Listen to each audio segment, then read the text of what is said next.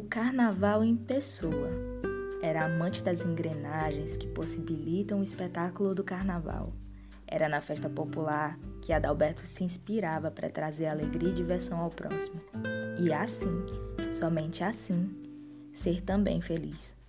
Passou grande parte da sua vida dedicando-se à família, tido como um exemplo de responsabilidade, integridade, amizade e amor ao próximo, com um comportamento extremamente respeitoso para com todos. Uma outra paixão do paraense era o Clube do Remo. Em todas as circunstâncias, o Leão do Norte era o melhor, lembra Luana Matos Soares, sua esposa, que o define como um ser humano espetacular.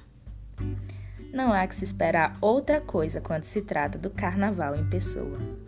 Adalberto nasceu em Belém, no Pará, e faleceu em Belém, no Pará, aos 53 anos, vítima do novo coronavírus. Adalberto Álvares Almeida nasceu em 1966 e faleceu em 2020.